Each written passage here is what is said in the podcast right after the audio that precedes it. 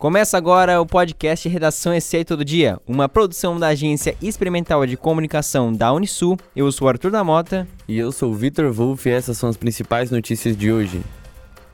A Fundação Municipal de Saúde de Tubarão divulgou, nesta segunda-feira, dia 6, o boletim de vacinação contra a Covid-19, que aponta que mais de 87% da população total já está imunizada mais de 100% dos tubaronenses já receberam ao menos a primeira dose.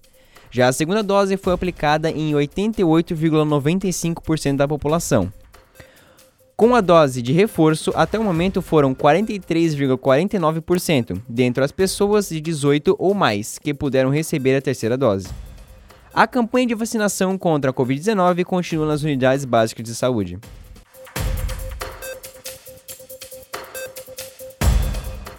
A Câmara de Vereadores de Laguna está discutindo o projeto que aumenta os tributos municipais. O assunto tem causado muita repercussão na cidade, pois pode afetar valores de taxas como IPTU e COSIP. Desde Diana Xavier, uma das vereadoras contrárias ao projeto, afirma que não haverá uma modificação da alíquota, mas a planta de valores subirá muito. De acordo com a vereadora, o prefeito Samir Ahmad falou que o Ministério Público estava cobrando uma readequação, mas não se sabe nenhum requerimento ou ofício vindo do órgão.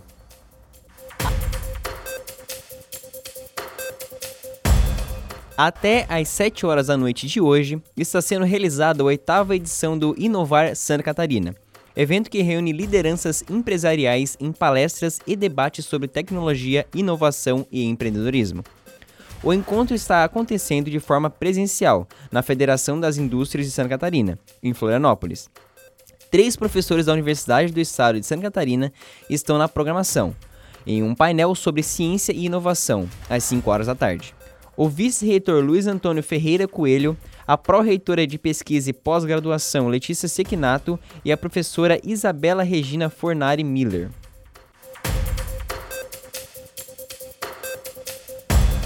A Fundação Municipal de Educação de Tubarão divulgou o cronograma de atendimentos durante o recesso de fim de ano. No Centro de Educação Infantil, será realizado o atendimento até o dia 10 de dezembro. Já no ensino fundamental, as aulas encerrarão no dia 17 de dezembro. Além disso, destaca-se que entre os dias 20 de dezembro e 2 de janeiro fica estabelecido o período de recesso nas repartições públicas municipais vinculadas à FME.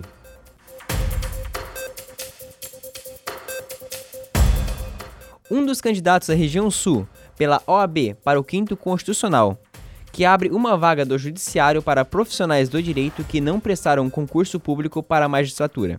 O advogado Valmor Coutinho fala sobre a importância dessa representação.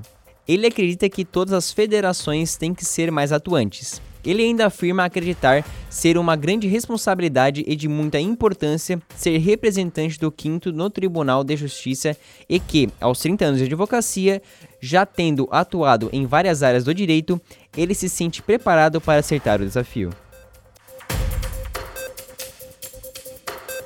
O Tribunal de Contas do Estado estipulou um prazo para que a Secretaria de Estado da Saúde informe sobre alternativas para a continuidade do serviço do SAMU. Caso a pasta não conclua o processo de contratação de uma nova empresa até o encerramento do contrato com a OZZ no dia 31 deste mês, Sidney Tavares Júnior, diretor de contas de gestão do TSE, explica que este prazo é de cinco dias. Ele informou que o Estado já lançou um edital e definiu um modelo de administração por organização social.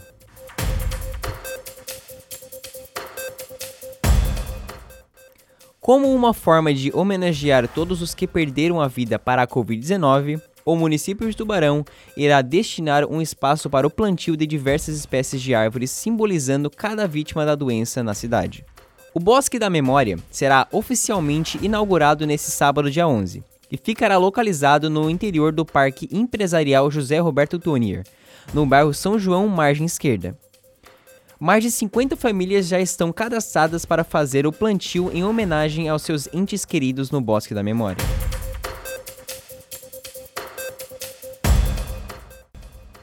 A Polícia Federal deflagrou, na manhã de hoje, a Operação Bancarrota para investigar suposto superfaturamento de 130 milhões em contrato fechado com gráficas para impressão das provas do Enem. As fraudes sob suspeitas teriam ocorrido entre 2010 e 2019 agentes cumprem 41 mandados de busca e apreensão no Distrito Federal, São Paulo e Rio de Janeiro. Um efetivo de 127 policiais federais e três auditores da Controladoria Geral da União participa das diligências.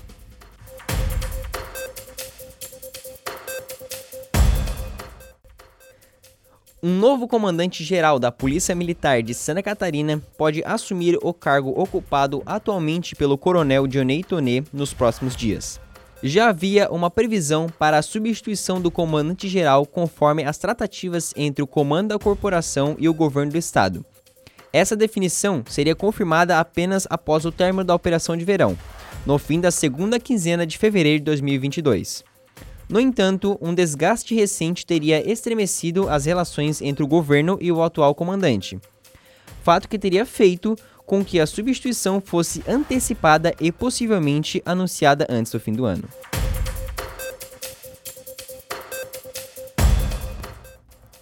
Até o dia 17 de dezembro, o Banco do Brasil promove um mutirão de renegociação de dívidas. Neste período, o Banco do Brasil disponibiliza condições especiais que incluem descontos de até 95% para a liquidação à vista de dívidas vencidas.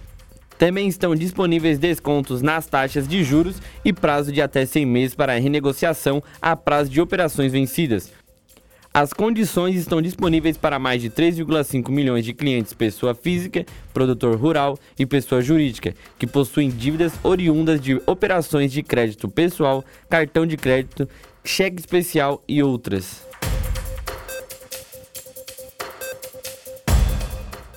Este foi o podcast Redação SC Todo Dia, uma produção da Agência Experimental de Comunicação da Unisul.